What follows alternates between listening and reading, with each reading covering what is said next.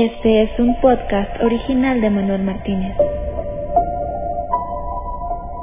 Sigue escuchando y descubre los secretos ocultos detrás de la numerología y los enigmas de esta vida.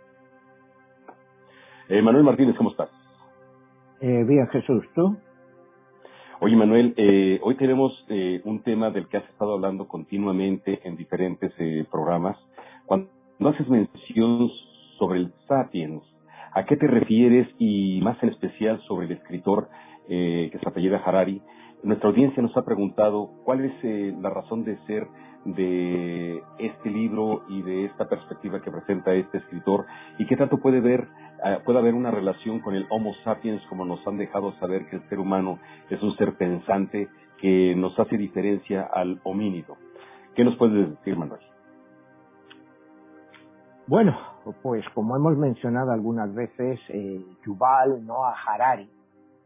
Es un autor israelita, eh, historiador, antropólogo, que en el año 2014 sacó este libro que se llama Sapiens, de animales a dioses.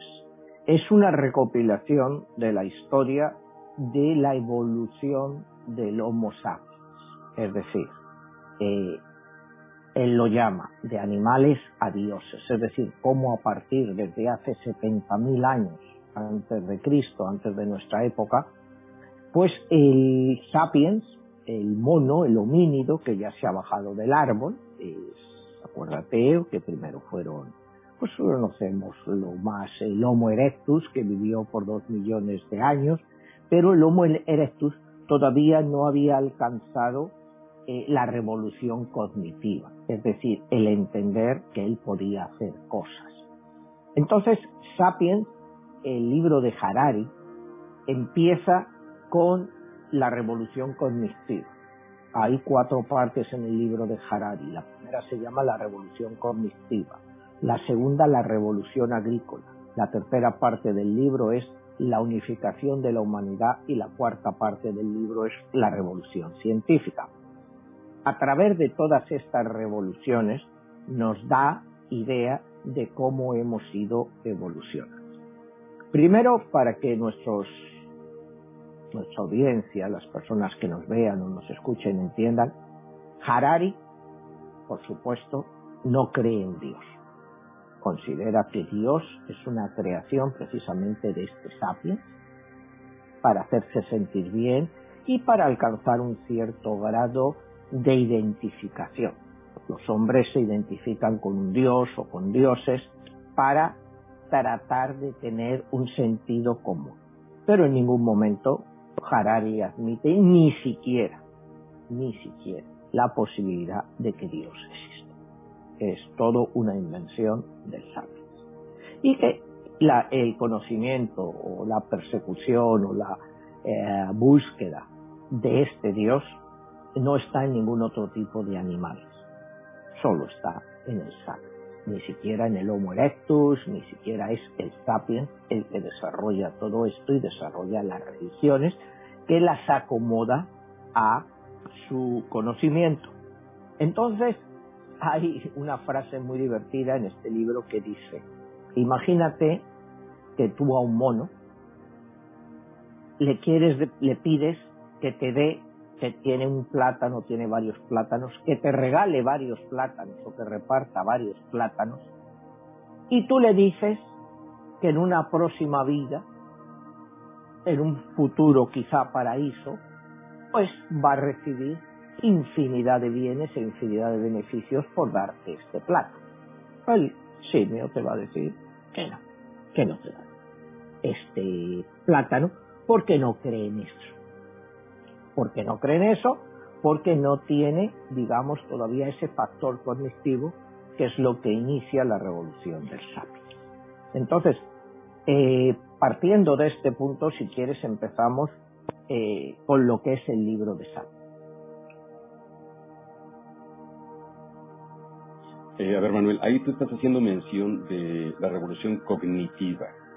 ¿Qué significa eso y en este aspecto, por qué podría marcar la diferencia entre un homínido, que es un primate, un este elemento de la naturaleza, a diferencia del ser humano? ¿Qué significa la revolución cognitiva?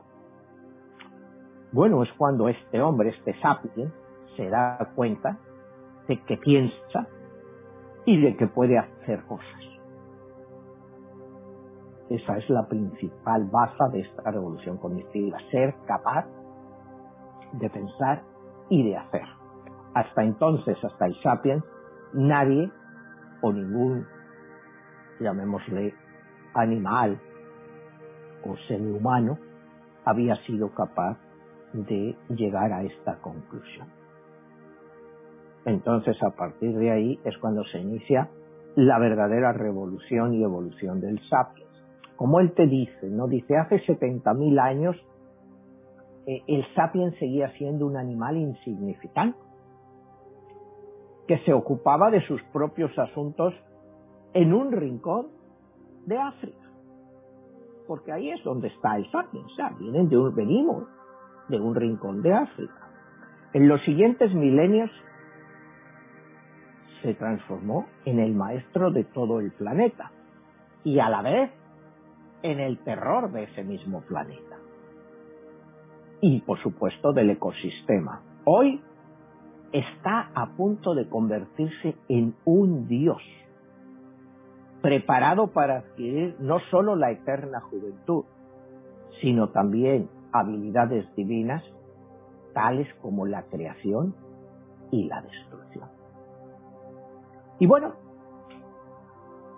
pues yo creo que está muy acertado. Hemos pasado de ser algo insignificante a tener en nuestras manos, en nuestras manos el control de nuestra propia población. Hoy en día, con la cantidad de armas nucleares que existen, si a un sapiens decidiera que quiere acabar con este mundo tal y lo como conocemos, podría acabarlo sería un dios, el dios de la destrucción, pero no dejaría de ser un dios.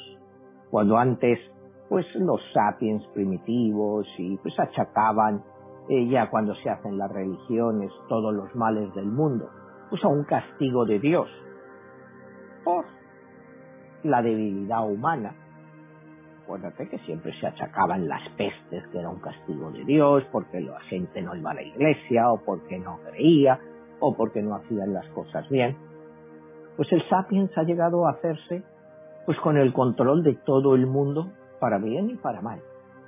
Si los sapiens son capaces de dirigir este mundo hacia el progreso, pero un progreso real, podrían hacerlo. Pero el sapiens es demasiado egoísta. Entonces, eventualmente, como te dice Harari en su libro, quizá nosotros seamos la última generación de sapiens que hay.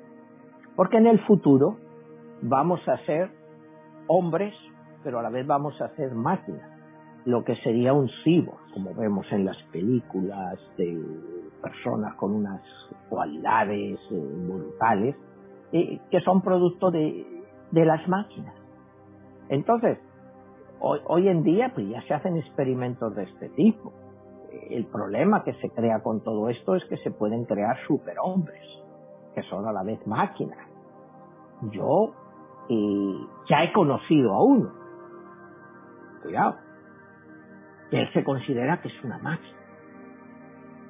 Yo ya tengo esa experiencia con una persona que he conocido, no te voy a decir quién es y tal, pero yo sí es una persona que realmente se cree que es una máquina. No sé hasta qué punto estará eh, no sé, influenciado por las películas o si realmente él ya ha tenido experimentos. No lo sé, yo digo, es una persona muy privada, entonces, pero yo sí le he visto a él actuar como una máquina en algunas funciones. Entonces, pues son los primeros pasos y cada vez nos vamos a encontrar con más personas de este tipo que van a estar ahí alrededor nuestro y nosotros realmente pues no sabemos lo que son. Entonces hoy en día pues tal y como van los experimentos pues va a ser muchas personas, no, no te digo muchas, pero sí poco a poco, pero en 50 años dice Harari que, que tal y como nos conocemos los sapiens de ahora pues ya no van a existir prácticamente. Nos vamos a ir muriendo y los nuevos sapiens van a ser una mezcla de hombres y máquinas, porque nos van a inmunizar contra todo. Vamos a llegar a lo que él define como amortales. Amortales, no inmortales. Amortales quiere decir que vamos a ser capaz de superar la vejez, de superar todas las enfermedades pero por ejemplo no vamos a ser capaces de superar un accidente. Si tú te mueres, o sea, te matas en un coche o te caes por un barranco, eso ya no va a ser posible resucitarte. Pero mientras no tengas un accidente, cualquier enfermedad va a poder ser curada y no vas a envejecer.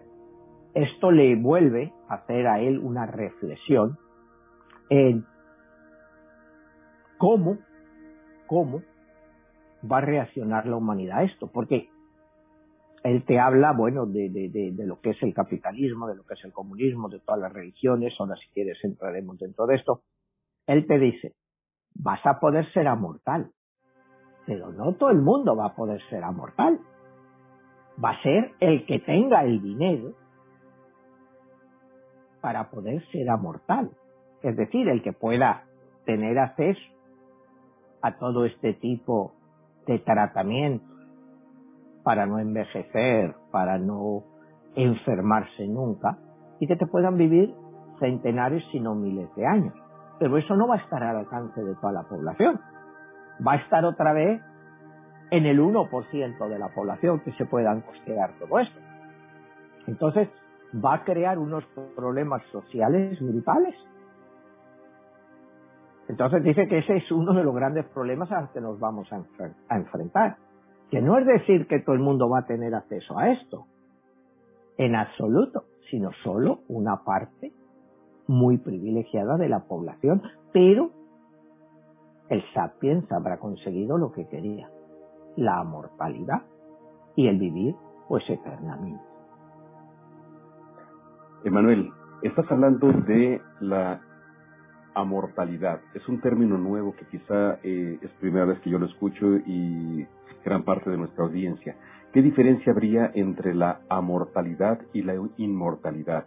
¿Y qué tanto tendría que ver con esto que estás haciendo referencia a eh, la posibilidad de que el ser humano sea un ser humano eh, de diseño artificial? Bueno, pues yo creo que la mortalidad inmortalidad está explicada pues en lo que acabamos de hablar hace un momento, ¿no? Amortalidad quiere decir que tú puedes vivir eternamente si por ejemplo no tienes un accidente. Podrías seguir viviendo. Lo único que te pararía tu inmortalidad sería un accidente. Por ejemplo, o que te peguen un tiro y te maten, te destruyan. La inmortalidad, pues eres inmortal a todo no hay nada que acabe contigo, ni un accidente, ni un tiro, ni nada. Entonces esa es la gran diferencia, que podemos ser inmortales o amortales, mejor dicho, pues si evitamos tener un accidente o, que nos maten, ¿vale? O que nos maten eh, en un atraco, por ejemplo, ¿no? Esa sería la gran diferencia, es decir, tú puedes resistir a todo lo que tu cuerpo aguante, menos lógicamente, una destrucción por un accidente o un tiro o una cosa de este tipo. Entonces estábamos hablando pues de lo que eso pues iba a estar al alcance pues de muy pocas personas. Es decir, otra vez estamos hablando pues, del privilegiado 1% de la población.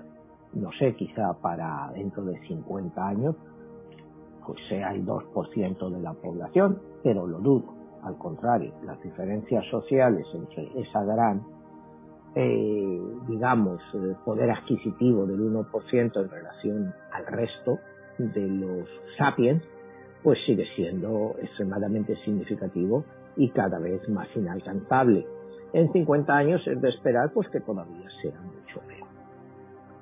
Entonces, partiendo de este punto, eh, Harari, eh, lo que él se preocupa mucho no es eh, de la situación de todos estos millones de personas, miles de millones de personas que habitan la Tierra, eh, cómo va a ser la situación de los empleos. Y él te dice eh, que el problema no va a ser crear nuevos empleos, sino crear empleos para que las personas puedan hacer las cosas mejor que los algoritmos, lo cual va a ser cada día más complicado, porque un algoritmo pues enseguida sabe todo. Una persona necesita tener ese aprendizaje para llegar a él. Partiendo de este punto, eh, vamos a ir a lo que es, pues primero esto, la revolución cognitiva, la primera parte del libro, cuando el sapiens tiene conciencia de lo que es y de lo que puede hacer. Empieza un periodo de expansión, pues que le lleva, estamos hablando de 70.000 años, cuando se inicia esta revolución cognitiva, hasta aproximadamente 12.000 años antes de Cristo, es decir, estamos hablando de unos 58.000 años en este periodo, en el cual ya el sapiens se demuestra como que va a ser el ser más potente que hay en la Tierra. Pero esa potencia lleva acumulada destrucción, porque acuérdate que antes, pues, eh, la gente, bueno, pues utilizaban el fuego, pero muchas veces te quemaban fuegos, eh, o sea, bosques enteros. Se quemaban bosques enteros, pues, porque se les iba el fuego y pues, ellos no sabían cómo parar ese fuego y arrasaban miles y miles y miles de, kilómetros te podrían arrasar en un fuego. Entonces, ahí empieza, bueno, pues en ese fuego pues mataban animales, mataban todo lo que, eh, que hubiera por medio. No es que lo hicieran intencionadamente, más adelante sí lo hacen intencionadamente cuando empiezan a tener guerras por territorios con otros sapiens, pues que les queman todo. Pero una forma, pues los acorralaban y les quemaban todos y, los destrozaban completamente. O sea, ya empezaban lo que podríamos llamar a utilizar armas de destrucción masiva de la época, como era un incendio que te acababa con todo. Eh, que los sapiens prehistóricos, continúa la fase esta cognitiva, eh, llevaron a la extinción a otras especies del género, como todos, eh, como los neandertales, davidovianos, davidianos, cromañones.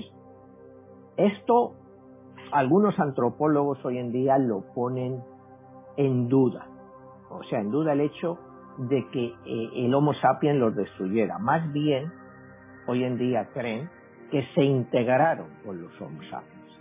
Porque, eh, digamos, eh, físicamente tampoco eran tan diferentes. Entonces, ellos podían copular y tener relaciones. Es decir, que los neandertales, cromañones se mezclaron con los nuevos sapiens y tuvieron hijos en muchos casos parecidos pues a lo que somos hoy en día nosotros, ¿no? Porque eh, Harari te dice que si tú miras un sapiens de hace 50.000 años, pues no difiere mucho del sapiens actual. Quizá el sapiens actual es más alto, pero el tamaño del cerebro sigue siendo el mismo. Y te hago un inciso, el cerebro del neandertal y el cromañón era un 20% más grande que el nuestro. Era un 20% más grande que el nuestro. Entonces, pues, también se plantea eh, que hubiera sido si los neandertales o cromañones hubieran sido más poderosos que los sapiens, eh, cómo seríamos ahora. Y físicamente, pues deberíamos ser pues muy parecidos. Pero quizá la capacidad de cognitiva de nuestro cerebro pues sería todavía más grande que es hoy, pero como dice, eso es algo que no, no podemos saber, aunque también te menciona que hoy en día se están este, haciendo experimentos a través del ADN del cromañón y del neandertal para eh, crear uno de ellos a través del ADN y poder hacer el semen y fecundarlo en mujeres actuales. Y, y te parecerá sorprendente, pero un montón de mujeres se han prestado voluntarias a este experimento. Sería una especie de volver a revivir al neandertal. O sea, todo esto son cosas científicas actuales, no son fantasías. Se están haciendo estos experimentos.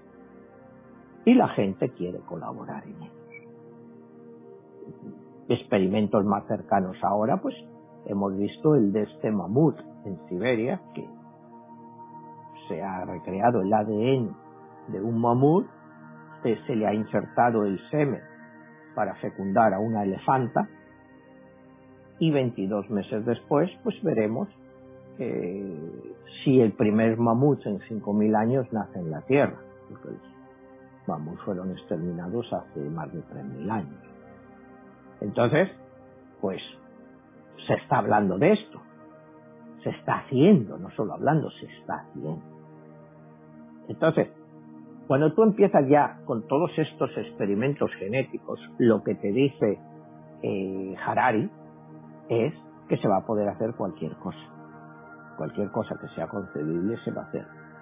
Seguimos durante el periodo cognitivo de la primera parte y te dice que los sapiens son los responsables de la extinción de la mayor parte de la megafauna original de Australia y de América, porque la destruyeron cuando llegaron allí. Te habla de la megafauna australiana.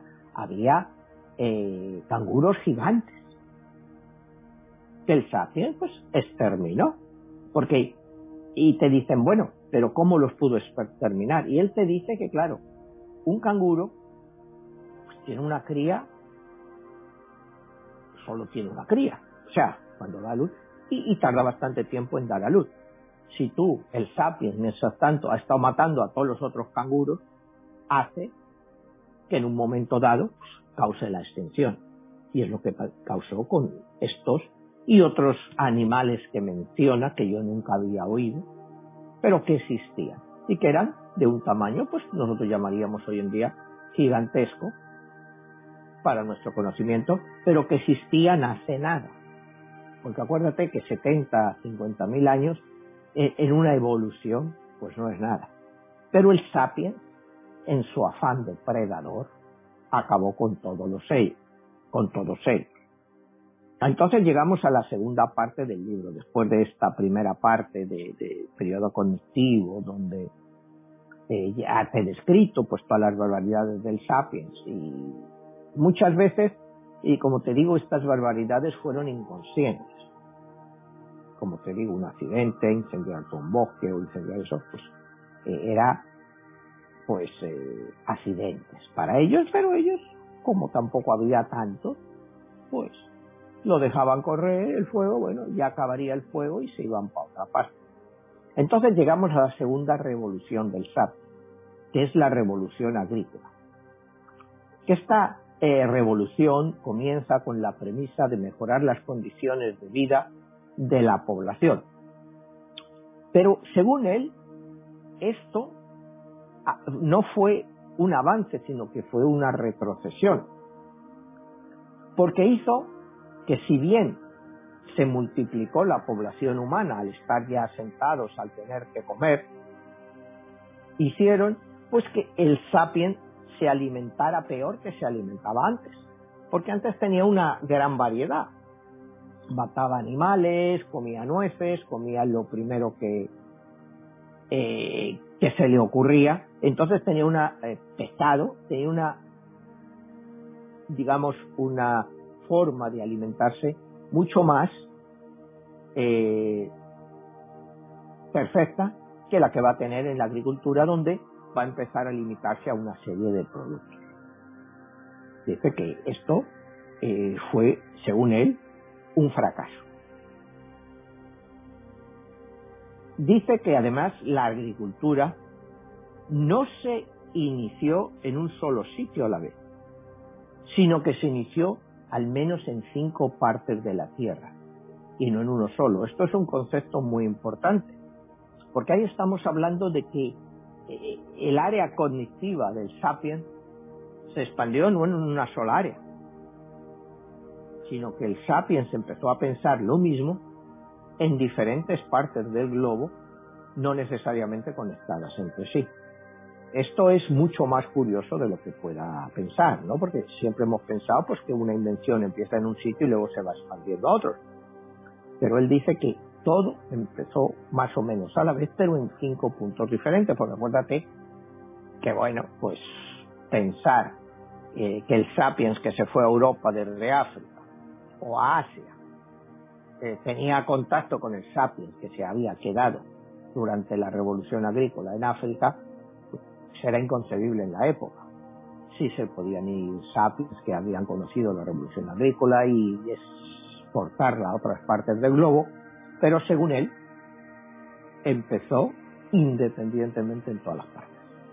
O sea, en esas al menos cinco partes.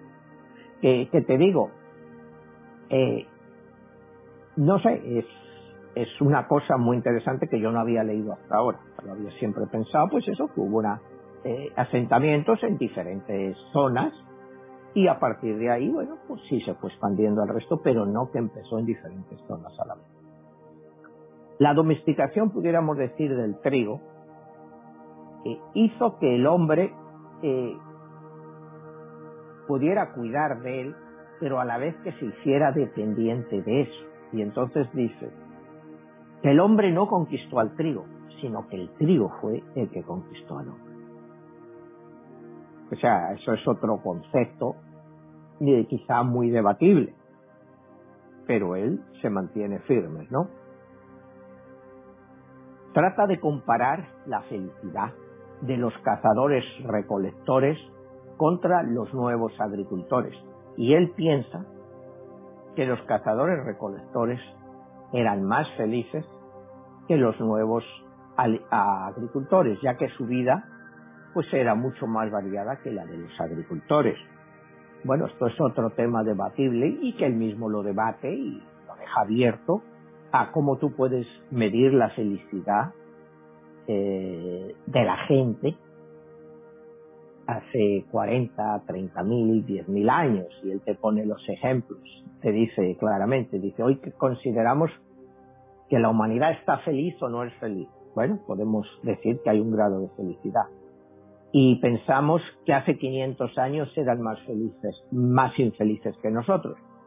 Y él dice que no, que posiblemente en el año 1500, en el año 1600 la humanidad era más feliz, porque la humanidad pues vivía en unas condiciones pues, pues era lo que tenían, no conocían otra cosa. Entonces pues con lo que tenían más las religiones que les habían convencido de que iban a tener una vida de sufrimiento, pero al final, si ellos habían sido buenos, pues iban a ir al paraíso. Entonces, él cree que la humanidad era más feliz entonces que ahora, precisamente por eso, porque se conformaban con lo que tenían, nadie aspiraba, eh, eh, y te hace el ejemplo, dice, la gente siempre tenía la misma ropa, la gente no se preocupaba en tener dos camisas. Cuando ya una se le había roto, que ya no se la podía poner, se compraba otra. Pero no tenía un juego de camisas. O sea, no era una preocupación para él. Y hoy en día el sapiens actual sí se preocupa de todo eso. Y si le falta algo, pues le hace infeliz. Al sapiens de hace 500 años, pues no le hacía infeliz. Tenía lo que tenía, trabajaba y al final de sus días pues iba a ir a un paraíso era un paraíso cristiano o un paraíso musulmán. Eh, Manuel, cuando tú haces mención de el sapiens como eh, una especie que marca la diferencia por su avance cognitivo, su conocimiento, su capacidad de modificar el medio ambiente, lo hablas en términos de la agricultura. La pregunta sería, y va muy en relación con tu libro de 22, La Guerra de los Dioses.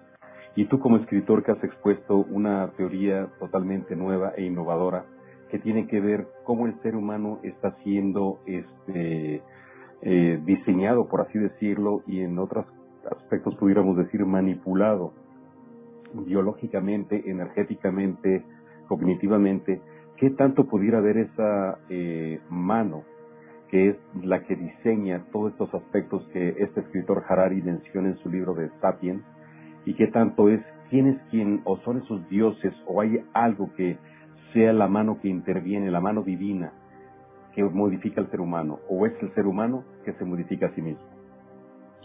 Bueno, pues yo creo que la respuesta de Harari es clara, como hemos dicho al principio.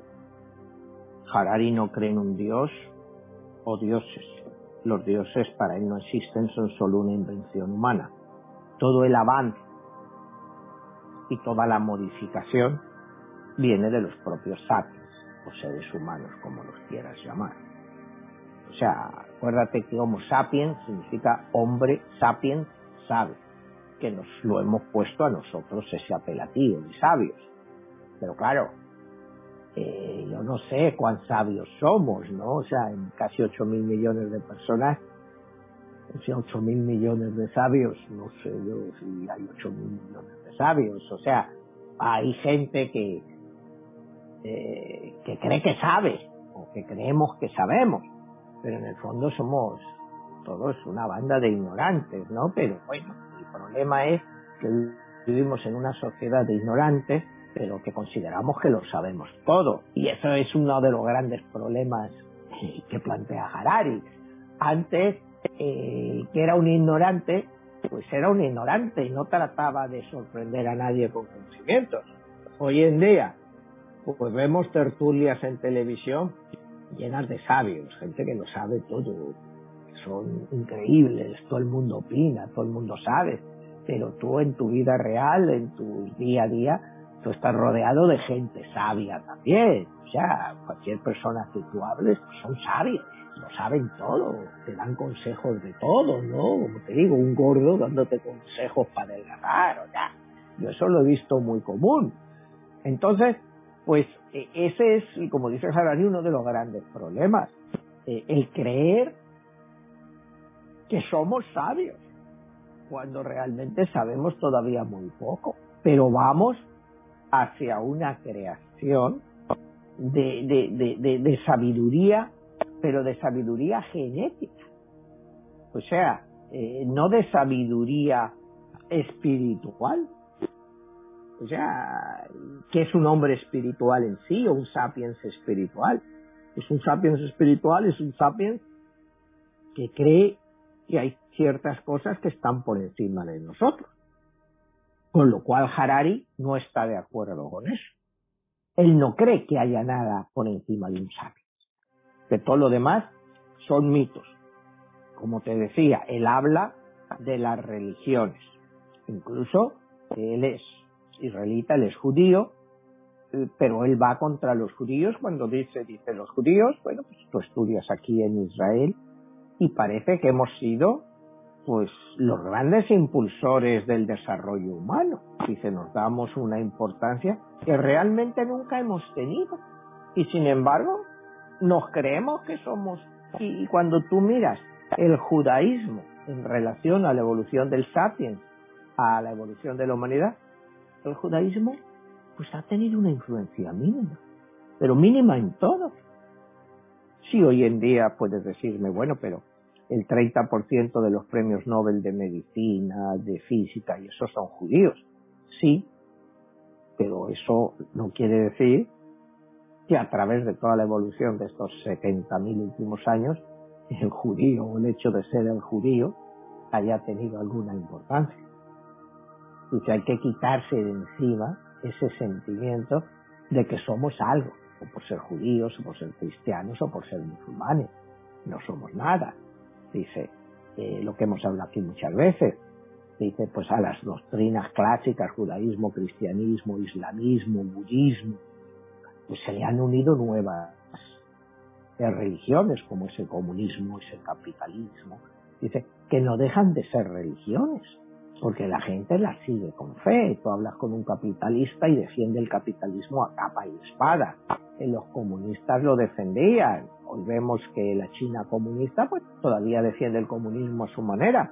Se convierten en religiones de Estado y dicen qué diferencia el comunismo al cristianismo o al capitalismo del cristianismo. Dice, en el fondo es lo mismo, es una base de creencia las cuales te ofrecen un mundo mejor que lleva toda la razón, porque ¿qué el comunismo que te ofrece? Un mundo mejor, igual que el cristianismo, el capitalismo que te ofrece, pues un mundo mejor y al alcance de todo el mundo, porque todo el mundo puede aspirar a ser millonario. Pero claro, dice, la realidad es otra. Dice, la realidad es otra. Dice, son religiones, pues que en el fondo son una copia de las antiguas religiones solo que las han modernizado y ahora lo llaman capitalismo, comunismo, y no dejan de ser formas de control de la población. Y de no hacer que la gente sea capaz de pensar porque te meten estas nuevas religiones y como él dice en el futuro pues habrá otras. Y la gente pues las seguirá aún inconsciente de que no son más que religiones. O sea eh, el libro en sí pues tiene puntos eh, muy, muy, muy interesantes, ¿no? Cuando habla del dinero, pues la creación del dinero, y te dicen pues que el dinero eh, eh, no es más que un sistema basado en la confianza mutua. No se trata de que cada individuo crea en el dinero, sino que los demás crean en el dinero. Y ya desde el principio, cuando empieza a utilizarse el dinero, vemos que su modo de confianza mutua, por eso se utiliza en monedas de oro, monedas de plata, porque todo el mundo confía en que esas monedas tienen un valor. Hoy en día, pues, ¿qué es el dinero? Vas aquí al dólar, que es el dólar americano. El dólar americano no es más que un producto basado, eh, como dice, de full faith, la fe completa y el crédito de Estados Unidos. Mientras la gente crea eso, el dólar va a tener valor el día en que la gente no crea en eso, pues el dólar no tendrá valor. Y es por lo pues que te están saliendo pues todas estas criptomonedas y te está saliendo toda esta nueva serie de pagos que pueden triunfar o no triunfar. Pero de momento es el dinero se basa en que la gente cree en él y que tiene fe. Con dinero tú te puedes comprar una casa, te puedes comprar un coche. Bueno, eh, pero ¿qué es en sí el dinero? En qué se basa, es lo que él dice y es bueno lo que hemos oído a muchos críticos a través de la historia de hablar de la fabulación de lo que es el dinero y te pone pues un ejemplo típico de economía que, que aquí hemos hablado muchas veces y es el fraccionamiento del dinero. Por cada dólar digamos él te pone de ejemplo en el libro el, el Barclays Bank de Inglaterra o el Deutsche Bank y te dice pues por cada libra que el Barclays Bank recibe, él puede prestar hasta 10 libras. Por cada eh, euro que el Deutsche Bank puede recibe en su cuenta, pues él puede prestar hasta 10 euros. Y te pone un ejemplo clásico de la historia, ¿no? ¿Qué pasaría si todo el mundo quisiera sacar su dinero al mismo tiempo cuando solo de reserva está el 10%. Pues pasaría por lo que hemos visto, pues de depresiones, quiebras de banco, que las hemos visto a lo largo de la historia y es cuando ya hemos visto pues que grandes inyecciones de dinero, de creación de dinero ficticio, ayuda a controlar todas estas situaciones. ¿Qué ha pasado durante la crisis que vivimos en el 2008? Pues pasó lo mismo que hubo que imprimir dinero, imprimir dinero pues para salir de la crisis. que ha pasado ahora con el COVID? Pues lo mismo.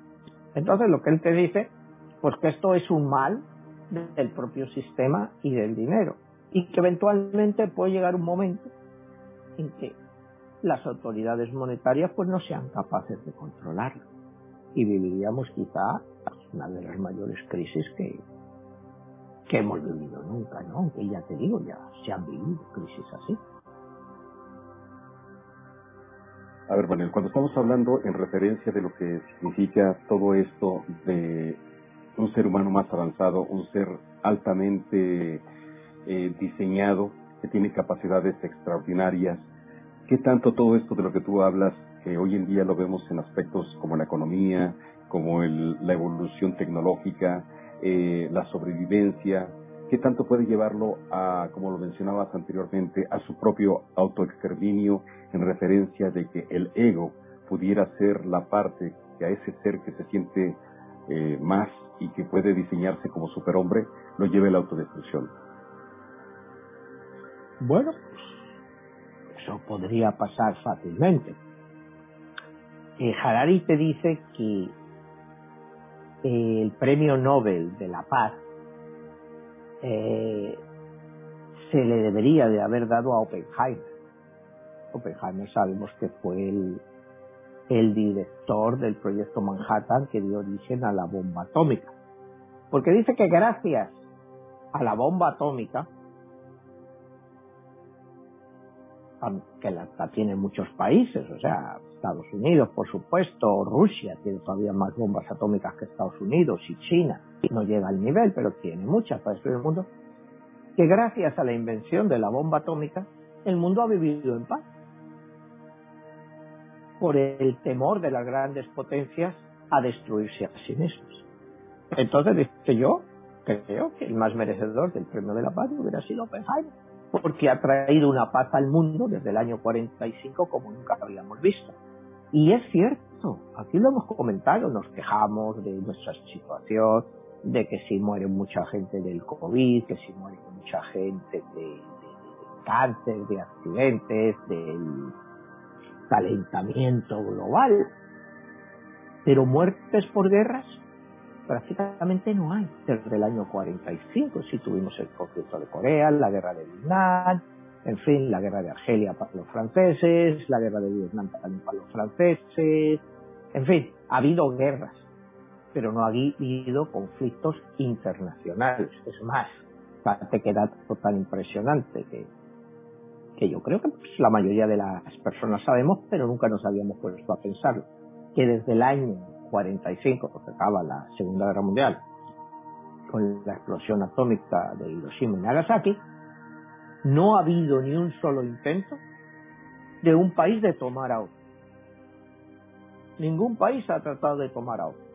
Eh, te pone ejemplos de excepciones, pues la famosa guerra de Eritrea y en el cuerno de África, que trataban de conseguir una parte de eso, o te habla de la primera guerra del Golfo, cuando eh, Saddam Hussein de Irak trata de conseguir lo que es Kuwait, pero no ha habido. No ha habido guerras de expansión de un país, de tratar como antes Alemania trataba de conquistar a Francia, Francia trataba de conquistar a España, España trataba de conquistar a Francia. Ya no ha existido eso no ha existido eso. Y dice que el detonante para que eso no exista, pues ha sido la bomba atómica. Por lo tanto, Oppenheimer debería ser galardonado con el premio Nobel de la Paz. Y parece una cosa cruda, pero si lo analizas fríamente tiene mucho sentido. Eh, Manuel, en esta parte donde tú hablas y haces mención de que sonaría un poco contradictorio de que a Oppenheimer le tendrían que dar, le tuvieron que haber dado el premio Nobel de la Paz siendo que tiraron dos bombas nucleares y que pues estamos hablando que exterminaron a un sinnúmero de personas. ¿Será que hasta cierto punto el fin justifica los medios según la conveniencia de quien los está planteando? Pues no necesariamente. Lo que Harari planea es que sencillamente un acto de violencia tan grande como fueron las dos bombas de Hiroshima y Nagasaki han evitado que vuelva a haber mayor, mayores exterminios de gente. Han sido muy localizados, pero como te decía antes, ya no ha habido invasiones de países de uno a otro para conquistarlos. Porque un país está pues o del lado de Estados Unidos, otro está del lado de Rusia, otro está del lado de China.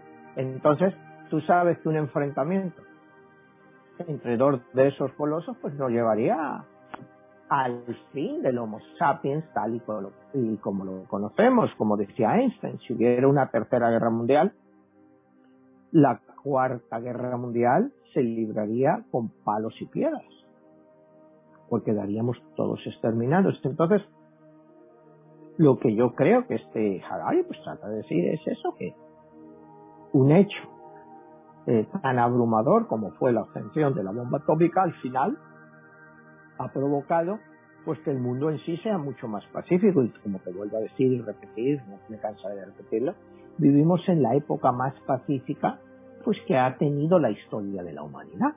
Aunque nosotros pues nos sentamos afectados pues, por el crimen en nuestras ciudades, el, eh, pues no sé, los atracos, todo lo que pueda ser, las muertes, los accidentes, como te digo, el calentamiento global, que el calentamiento global, bueno, pues se sobra, como dice Harari, pues de los sapiens, se sobra más de las barbaridades que han hecho los sapiens. Eh, como dice, dice, mucho antes de la revolución industrial, eh, el, sapiens había conducido a muchos animales, plantas, hacia su extinción. Dice, tenemos la dudosa distinción de ser la especie más mortal y depredadora en los anales de la historia. Y los somos. Y los somos. Entonces, cuando tú dices que el hecho de, que él diga dar el premio Nobel a Oppenheimer, pues eso ha frenado las muertes masivas en guerra. Aunque como te digo, ha habido guerras después, pero han sido guerras muy localizadas.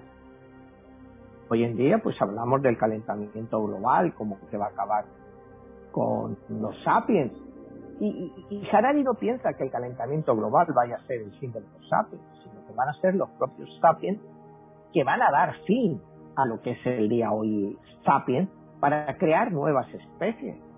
Como decíamos antes, que pues, se les llama en las películas y cosas de esas, pero que eso está eh, a la vuelta de la esquina eso está a la vuelta de la esquina. Cuando hablamos de 50 años, pues ni tú ni yo, y quizá muchos también de los espectadores que nos están escuchando, tampoco estén aquí.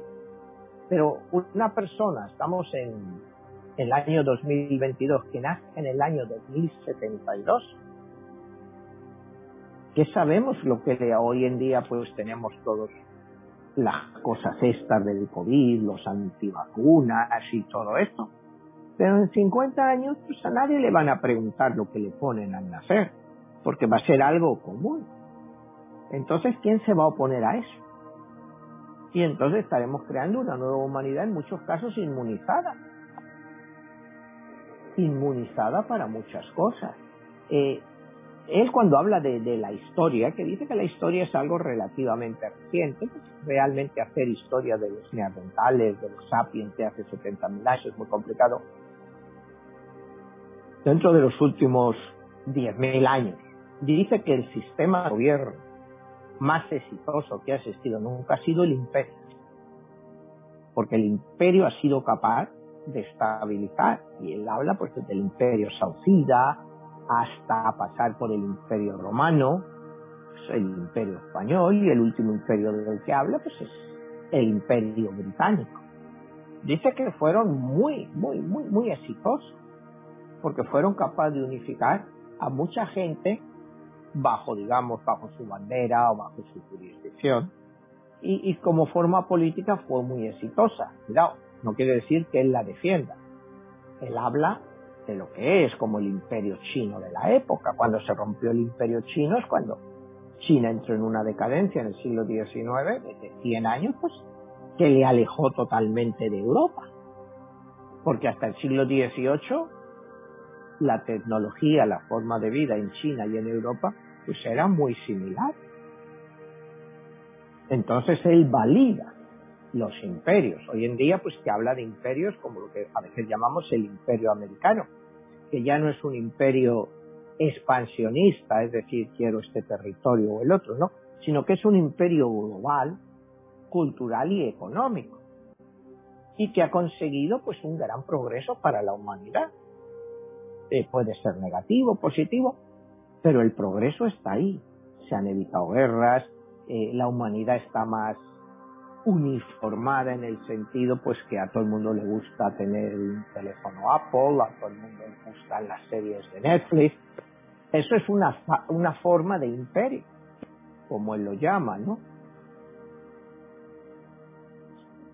Y, te, pero te dice que los sapiens o lo que nos llamamos humanos, eh, que somos muy buenos para adquirir poder, pero no somos tan buenos para traducir este poder en felicidad. Porque, y bueno, y te pones los, pues, los ejemplos típicos, que si tú tienes un millón de dólares, pues quieres tener dos millones, que quieres una casa de un millón, pues quieres una de un millón. Es decir, el sapiens nunca se conforma con lo que tiene.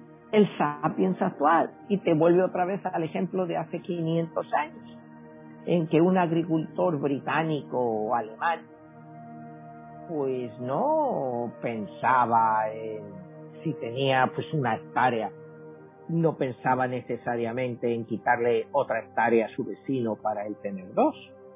Él era feliz con lo que tenía si le daba de comer y con su iglesia se le garantizaba pues que a ir al cielo y a vivir en un paraíso después de toda esta experiencia terrestre. Entonces, se hace un estudio de la evolución del sapiens, del entendimiento del sapiens, cómo mientras más tenemos, pues más infelices podemos llegar a ser. Incluso cuando lleguemos a ser amortales, los que puedan llegar a ser amortales, como te decía antes, ¿cómo van esa gente a ser felices por 400 años? O sea, muchas cosas tendrán que cambiar. En 400, si tú vas a vivir 400 años, digamos que tienes a tus hijos con 30 años, tu hijo va a tener 370 años, si es también mortal. ¿Cómo pueden ser las relaciones durante 370 años y que no se deterioren? O sea, es un ejemplo, ¿no? O sea, ¿cómo va a ser eso? ¿Cómo vas a estar con una mujer por 370 años o con un hombre? Todas esas, lo que él se plantea es cómo va a cambiar la sociedad. Porque eh, ahora mismo nos planteamos una vida hasta los 84 años, que es la media. Eh, hace dos mil años, en la época de Cristo, la vida media eran 27 años. Pero bueno, también hay que tener en cuenta que las familias podían tener 8 o 10 hijos y 7 se les morían solo quedaban dos o tres. Porque una persona en esa época también podía vivir sesenta y tantos o setenta y tantos años. O sea, eran los ancianos que eran los más sabios. Entonces se respetaba a los ancianos. Hoy en día a los ancianos cada vez se les respeta menos, cuidado.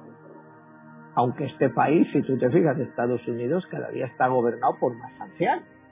O sea, eh, ese estilo chino, o sea, chino, acuérdate, y Japón, y ahí mandan los ancianos, pues por la, en este país, en Estados Unidos, pues mandan los ancianos. O sea, hoy en día el poder, pues el presidente Biden, pues desde el punto de vista técnico, ya es un anciano. Estaba viendo un programa de CNN que estaban haciendo una especie de predicción de quiénes van a ser los candidatos en el año 2024 para las elecciones y plantean que el candidato republicano pueda ser Donald Trump y el candidato demócrata pueda ser otra vez Hillary Clinton. Estás hablando otra vez de dos ancianos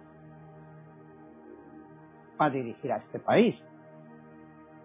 Eso pues hace reflexionar un poco lo que dice Harari, es, pues igual es mejor que gente con experiencia, con que han vivido la vida, que saben lo que son, pues te puedan llegar a gobernar.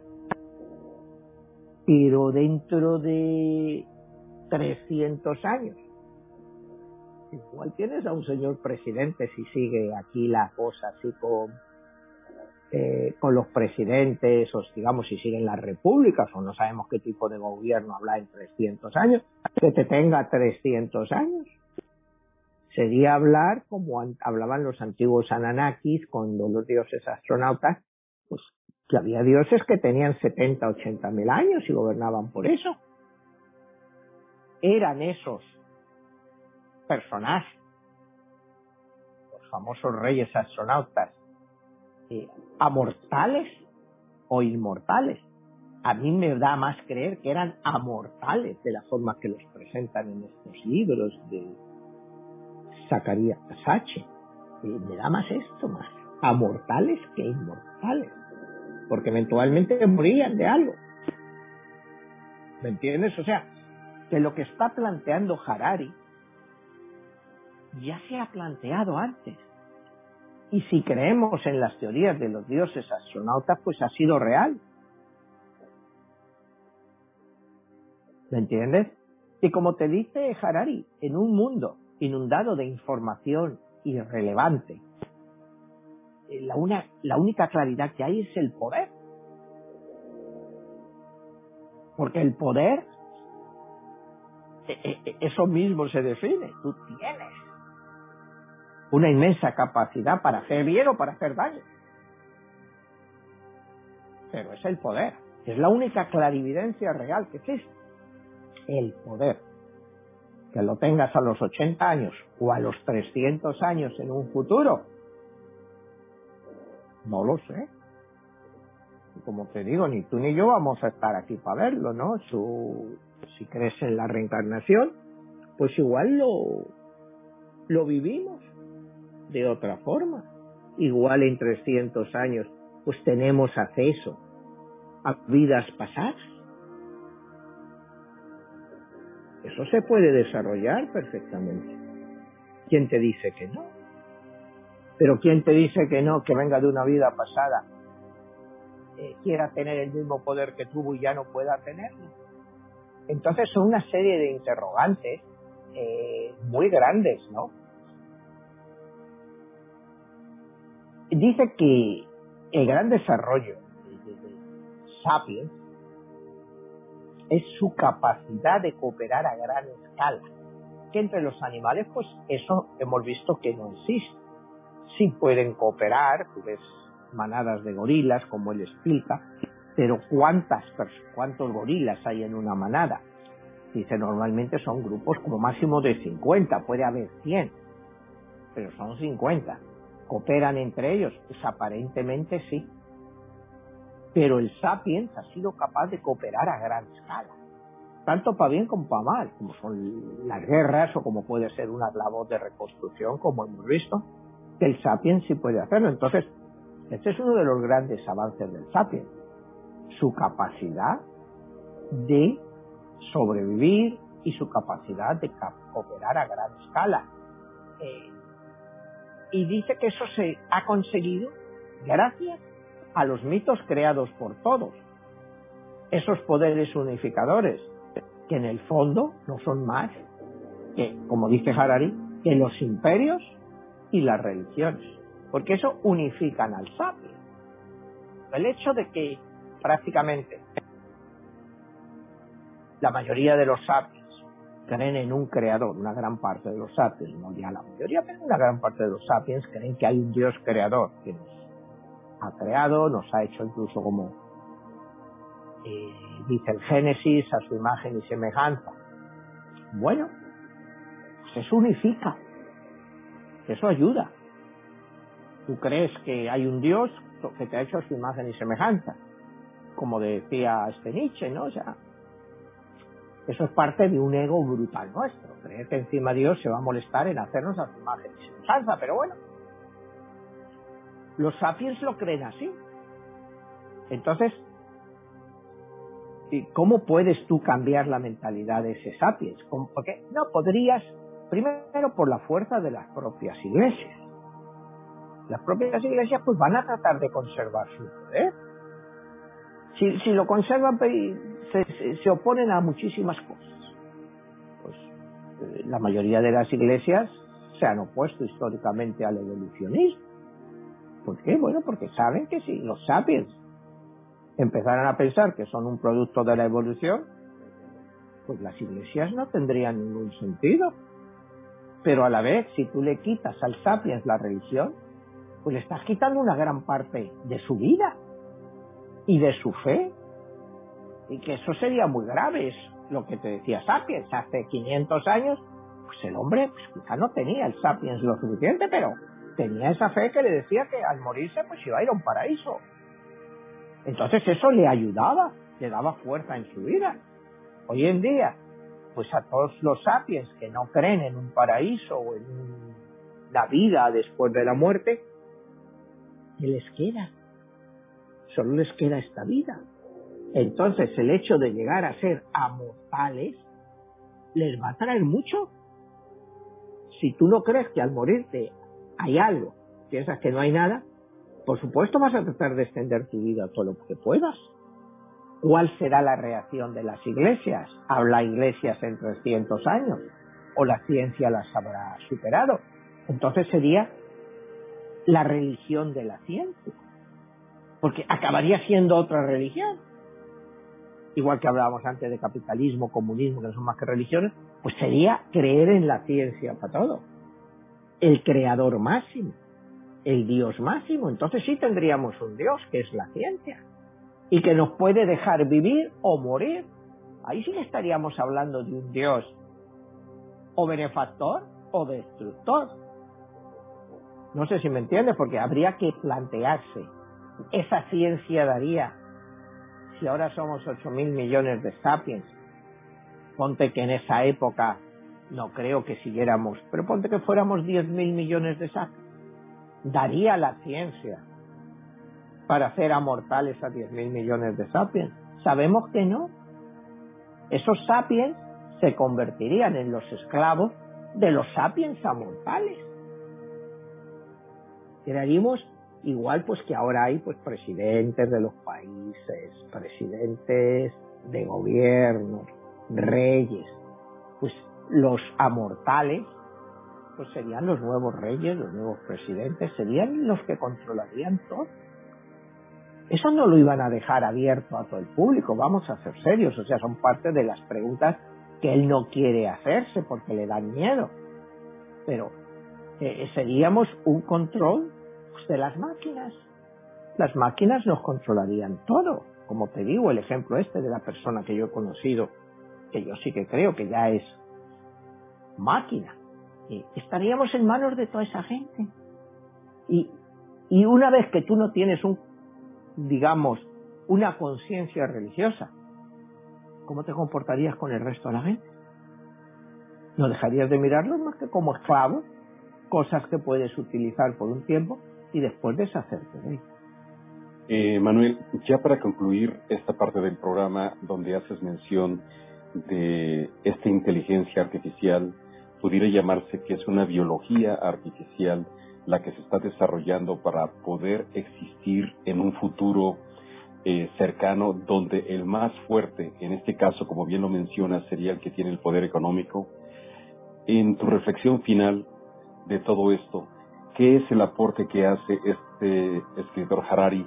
¿Es una novela de ciencia ficción o es una predicción de lo que vendrá de la ciencia más allá de la ficción? Bueno, mira, yo creo que el aporte que él hace es muy importante, sobre todo en lo que empieza pues con lo que son los periodos de la evolución del sapiens desde los inicios hace 70.000 años hasta hoy. Sus predicciones del futuro, dices que sí es una novela de ciencia ficción, pues tal como vamos, pues no lo veo como una novela de ciencia ficción. Hoy en día quizá puedas decir, pero en 50 años pues no será una novela de ciencia ficción, es como cuando hablábamos la semana pasada del metaverso. O sea, acuérdate que el concepto, el término se crea en 1972 con la novela esta Snow Crash. Eh, hoy en día, bueno, lo que está diciendo Harari, ¿lo ves real o no? Pues yo sí lo veo perfectamente real. Pero te digo que va a ser una nueva forma de control y de gobierno a la gente a la persona que se someta, que siga los dictados del patriarca de 300 años, se le va a dar un premio. Igual se le va a hacer amortal por 100 años más. O sea, yo creo que van a ser como premios que te van a ir dando para extender tu vida y según vayas haciendo méritos o deméritos, pues te la van a alargar o te la van a, a cortar, porque estamos hablando de que todo esto va a ser inteligencia artificial, pero no tan inteligencia artificial porque va a estar dentro del cuerpo humano o del sapiens, como lo quieras llamar.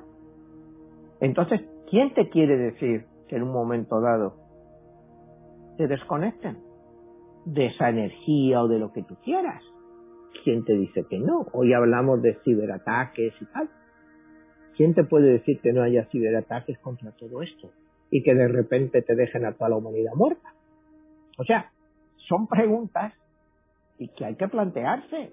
En un momento que, si todos estamos conectados pues de una forma artificial a algo que nos alarga la vida, que impide que tengamos enfermedades, pues es algo que eventualmente también puede ser destruido.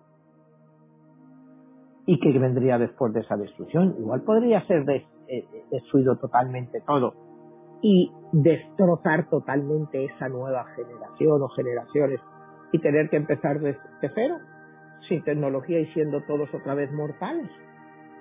O sea, hay infinidad de cosas que pueden pasar, infinidad de preguntas.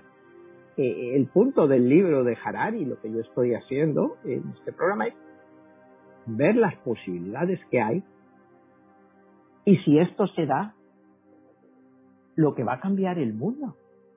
O sea, eh, te estoy hablando de 200 años. Es como si ahora estamos en el 2022, irnos a 1822. ¿Cuánto ha cambiado el mundo en estos 200 años? Pues una barbaridad. Hemos tenido la revolución industrial, eh, todo tipo de revolución médica, revolución de, los tratamientos, revolución de todo, alargamiento de la edad. Pues en 200 años, con todo esto, pues la mortalidad sí es posible pero aún así, hoy aquí, hoy en día, aquí pudiendo vivir pues hasta los 84, 90 o 100 años, en cuartas partes del mundo la gente se muere por enfermedades y por hambre. Pues va a ser lo mismo. No va a ser un mundo global mejor. Va a ser un mundo mejor otra vez para las sociedades privilegiadas. Y es lo que hay que entender de todo esto, ¿no? Que, que no va a ser un mundo perfecto sino que va a ser un mundo semi-perfecto para el que pueda vivir en ese mundo y tenga los recursos económicos para hacerlo. Entonces no nos engañemos, no vamos a un mundo de felicidad total, de, gente viviendo 300, 400 años y siendo felices. Porque si hubiera mucha gente viviendo 300, 400 años, ¿quién iba a pagar las pensiones? Bueno, si te dices, si tú te conservas joven, pues vas a, trabajar 300 años. Imagínate a un obrero de la construcción que lo tengas 300 años trabajando. O sea, hay, hay muchas cosas, Jesús, que no están claras. Eh, pero el concepto que nos deja Harari está. Eh, Manuel, Manuel, te agradezco muchísimo y bueno, solamente quiero invitar a nuestra audiencia para que aquellas personas que quieran consultar más eh, sobre los programas que estamos este, llevando a cabo en Códigos Secretos y dónde más pueden encontrar tus libros. Bueno, pues todos mis libros, como he dicho muchas veces, los puedes encontrar todos en Amazon, en inglés, en español y en audiolibros. Eh, bueno, Manuel, eh, te agradezco mucho y nos estamos viendo. Hasta la próxima. Hasta la próxima, Jesús.